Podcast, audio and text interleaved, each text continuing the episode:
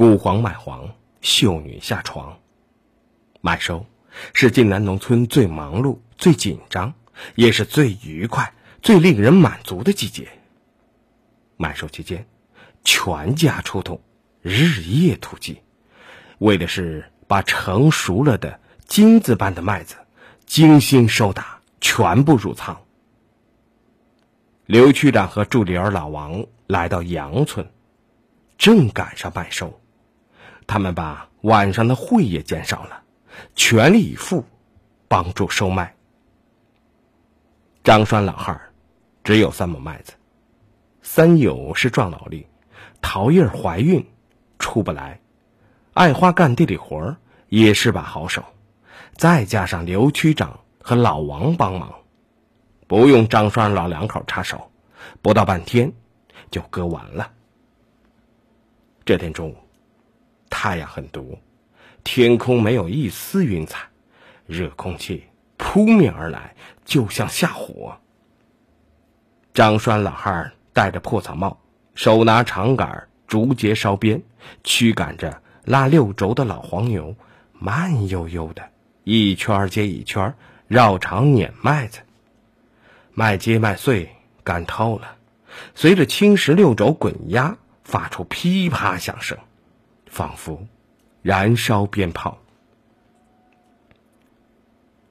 张栓老汉上了年纪，割麦子出力活不如小儿子三友，甚至也抵不过大儿媳妇爱花。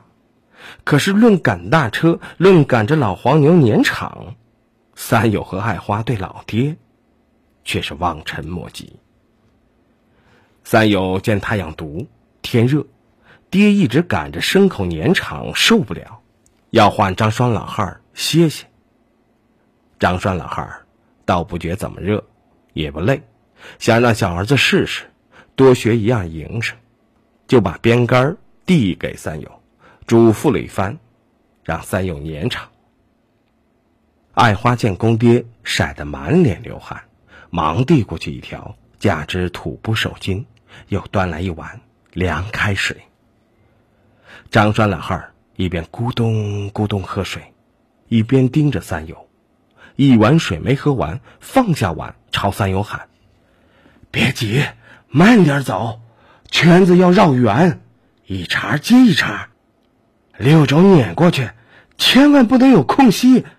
一有空隙，六轴到不了的地方，麦穗碾不碎。”六轴反复碾的地方会损伤麦粒儿，切记要匀称，边边角角都要到。三友听爹这样那样一指点，心里乱了方寸，只顾注意滚动的六轴，忽视了老黄牛绕的方向，越走越离谱。张栓老汉急喊：“你看着牲口，别老盯六轴。”接着，又教条儿子：“记住，绕圈子由里到外，先小后大；由外往里，先大后小。”哎呀，你怎么这么笨？放下，放下，我来。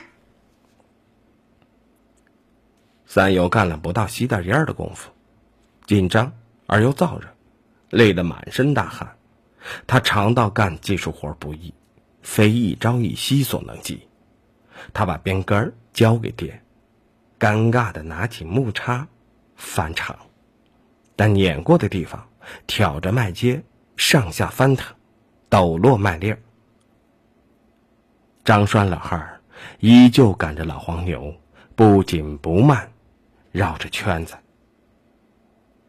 爱花来厂里的任务，除了同三友一样在碾场过程中参加翻场。再就是碾完后参加骑场，碾场过程中有个必不可少的脏活儿，就是石粪。拉六轴的牲口，不管厂里麦穗儿麦秸儿，随时都会毫不知羞的方便。为保持碾出麦粒儿不受粪便污染，碾场必须有专人拾粪。拾粪这个活儿都是辅助劳力干的。辅助劳力中，上年纪人腿脚慢，会误事儿，一般都是十多岁的孩子包揽。孩子们机警，动得快，赶场的一发现牲口翘起尾巴要拉，叉开后腿要尿，喊叫一声，孩子们立马就会赶到。张栓老二家没十多岁的小孩，三友是家里最小的，于是，十份这个任务就自然的落在三友身上。三友力气大，心笨，不敏感，干这个活儿经常失误。爱花主动替他承担。爱花一边帮三友倒麦秸翻场，一直留心正在拉六轴的老黄牛是不是需要十分。十分。猛听见张栓老汉喊道：“爱花撂下木叉，提起粪筐就往牲口跟前跑。”天热，老黄牛拉稀，屙了一泡稀粪。爱花怕稀粪洒出来，粪筐紧对牛屁股，溅了他两手牛粪。爱花满不在乎，还笑了笑，提着粪筐走去。张栓老汉看见这些，心里很不是滋味他既高兴又悲凉。高兴儿媳妇脏活重活不挑拣，是难得的过光景好手；难过的是，爱花命苦，过门三天，大友出去当八路军，至今没有回来。因为大友，爱花吃了不少苦，受了不少罪，从来没有怨言。多好的媳妇儿啊！他和老伴儿没有闺女，老两口把爱花当闺女看待。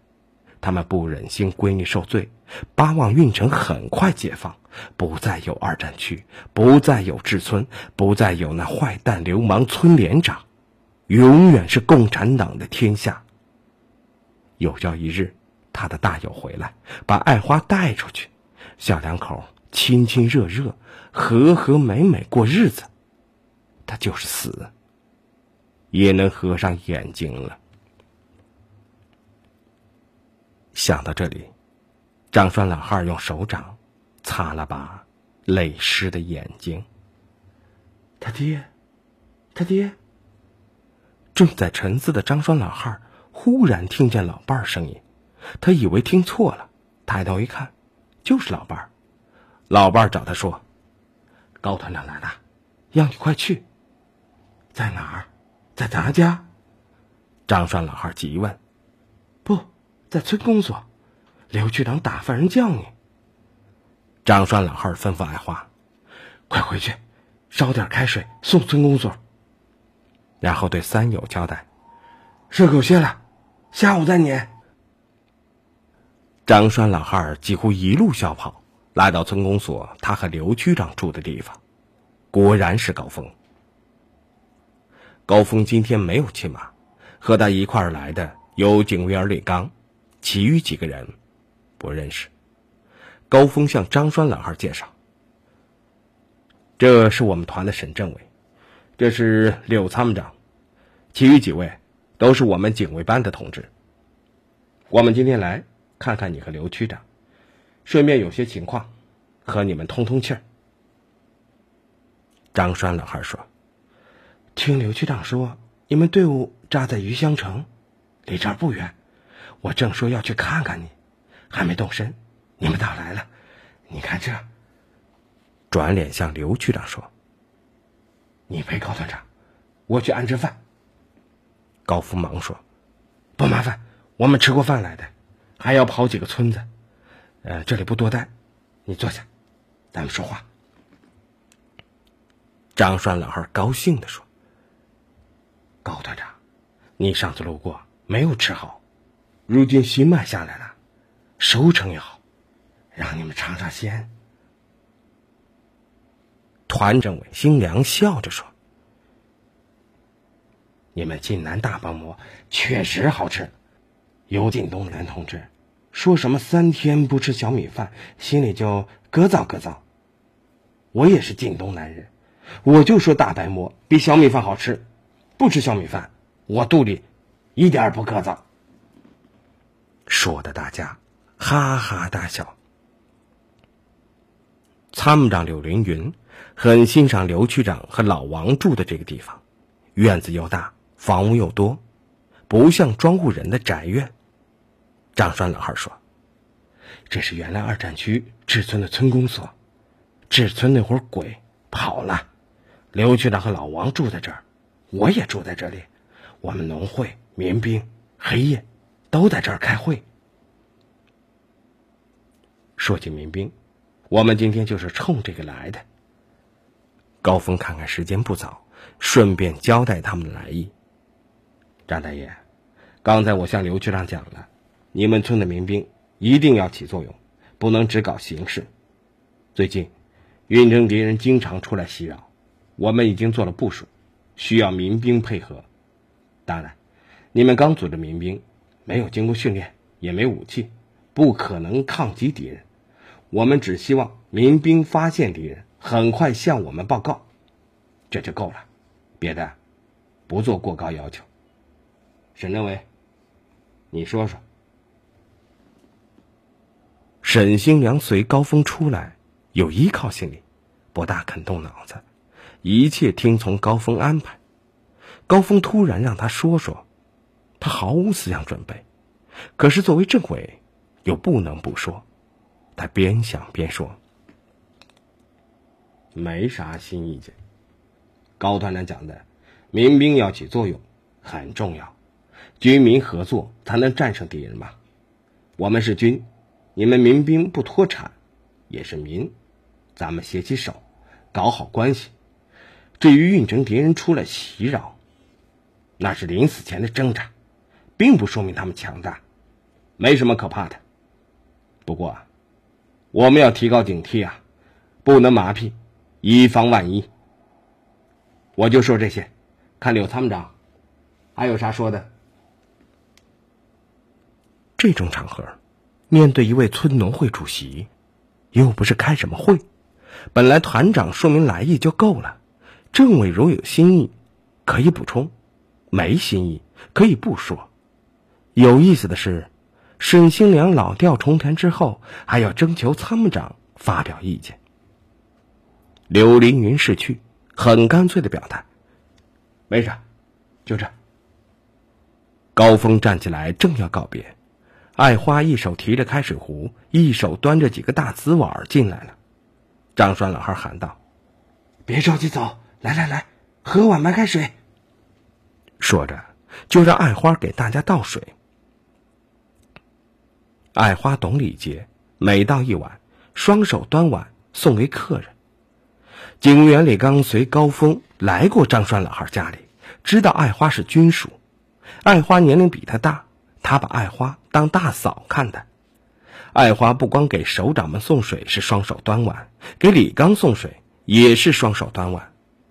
李刚觉得担待不起，急忙站起来，出于礼貌，也用双手接碗，一边向爱花点头：“谢谢大嫂。”客人们在喝水，站在门口的爱花偷偷窥视着李刚脚上穿的两只鞋，鞋帮占了口子。鞋底磨得快透，鞋大，不跟脚，走路怕掉，用绳子系在脚面上。爱花想到他做的军鞋还在箱子里锁着，那军鞋原是给攻打运城的部队准备的，军鞋没送去，部队撤走了，刘区长让保存起来，以后再说。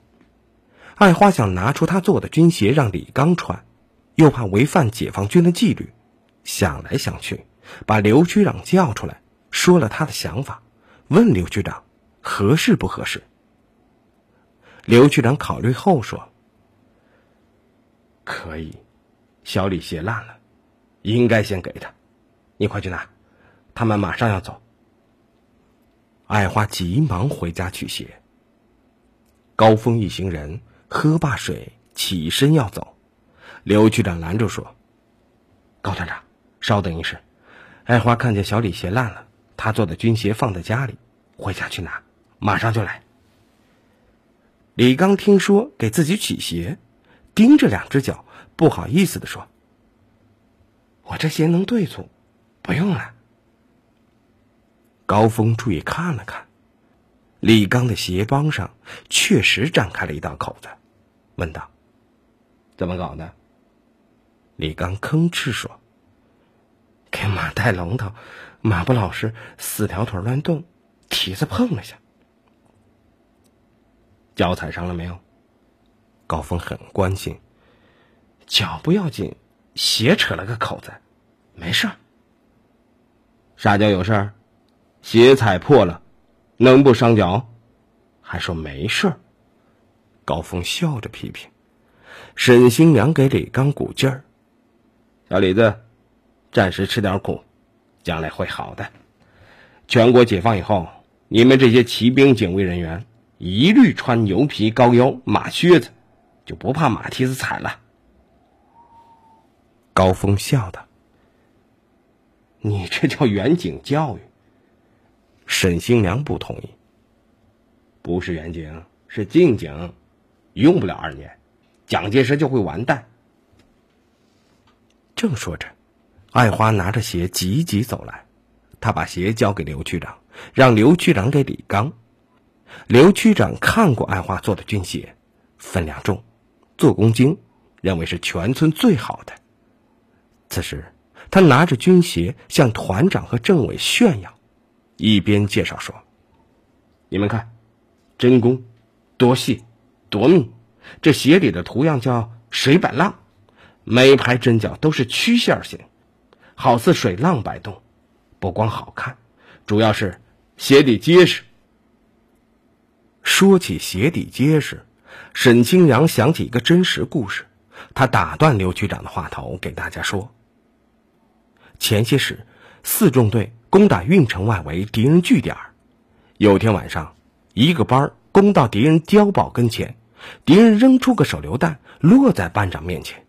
班长后面有几个战士，为了保护战士安全，班长用脚把正在冒烟的手榴弹死死踩住，喊叫后面战士赶快卧倒。